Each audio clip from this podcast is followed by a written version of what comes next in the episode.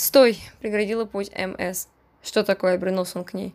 Девушка всматривалась в темноту. Ее глаза сверкали, отражая последние лучики света. Она нахмурила брови, как бы пытаясь вспомнить что-то или понять. «Ладно, идем».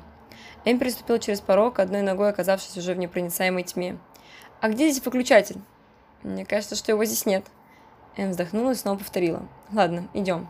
Окунувшись уже полностью в царство невидимки – Эс последовал за ней. Пройдя несколько шагов, он почувствовал, как подруга его крепко схватила за руку и сжала так сильно, что она немела.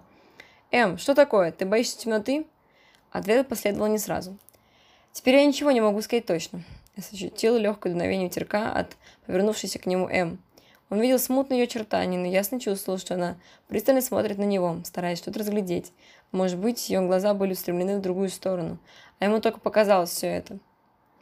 Я никак не могу понять, боюсь ли темноты или нет сейчас. Я отчетливо помню, как была маленьким ребенком, который боялся даже зайти в комнату, где не было света. Как я никак не могла побороть себя и открыть глаза, когда засыпала, а лампы уже были выключены.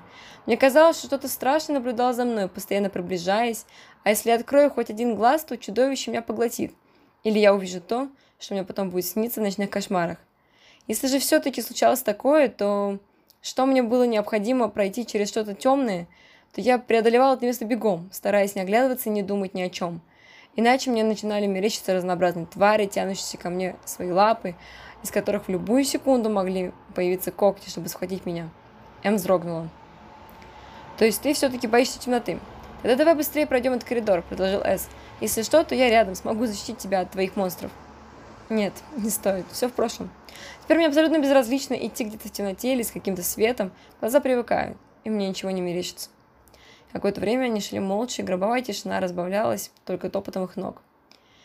«Меня пугает не это, а то, что все это может означать», — вдруг снова заговорила М. Все это была фантазия, выдуманная истории, в которые я верила, которые были сконцентрированы, сконструированы у меня в голове, но переносились в жизнь. Я воспринимала их как реальность.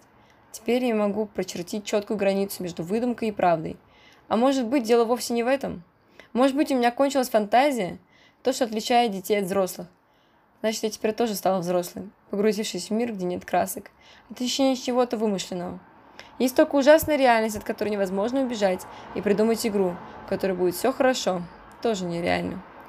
Некоторые взрослые пишут сказки, но они не окунаются в них с головой, не веря тому, что было создано ими. А дети, читая это, готовы поверить каждому слову, представить любую ситуацию, которая там описана. Но они тоже вскоре вырастут и все это будет им казаться лишь ребяческим вымыслом, не имеющим никакого отношения к жизни. А значит, он недостоин того, чтобы об этом думать и рассуждать. Легче выкинуть из головы. Ребята шли по длинному коридору с огромным количеством дверей, и маленькая девочка, будучи на их месте, представила бы на месте на это место иначе. Для нее оно было бы полно различных тварей, которые рвались из каждой двери, пытаясь напасть и напугать беззащитного ребенка. Но девочка стала взрослой. Воображаемые существа исчезли, поняв, что здесь им больше делать нечего. Ведь она перестала верить в них, и их миссия преследования этого человека завершена.